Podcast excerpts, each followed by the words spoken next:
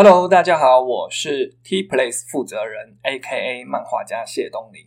我们今天要来聊聊什么是有发展性的故事点子。为什么故事老是写一写就没梗？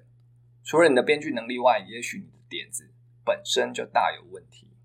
我呢，在判断点子的时候，会有这两个着眼点来判断这个故事的发展性。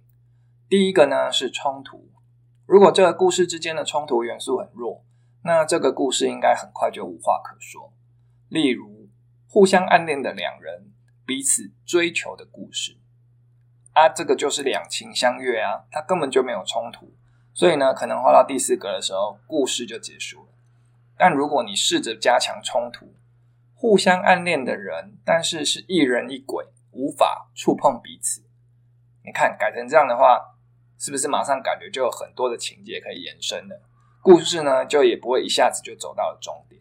所以说，如果故事想要发展性，你故事点子本身就要包含的冲突，才不会顺理成章马上结束。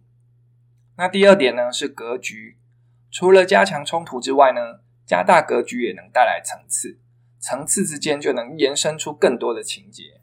好，举例哦，如果只是高两个高中生他们在争夺班级打架王的故事。虽然有冲突，但是他们两个分出胜负，这个故事就结束了。那如果是二十个高中生争夺班级打架王的位置呢？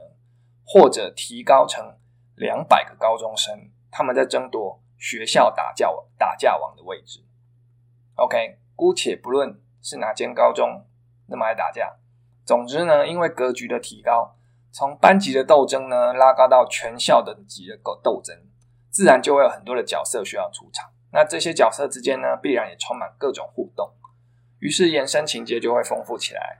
那么这个故事点子，它就能够一直延伸下去。所以，如果你的故事点子总是演不长，可以试着加强冲突跟加大格局。反过来说，如果你的点子常常害你的篇幅爆量，奇怪，怎么画一画页数就不够用，格数就不够用？那你就把你的格局降低一点。可能就可以达到恰如其分的分量来做演绎。OK，今天的分享就到这边，我们下次见喽。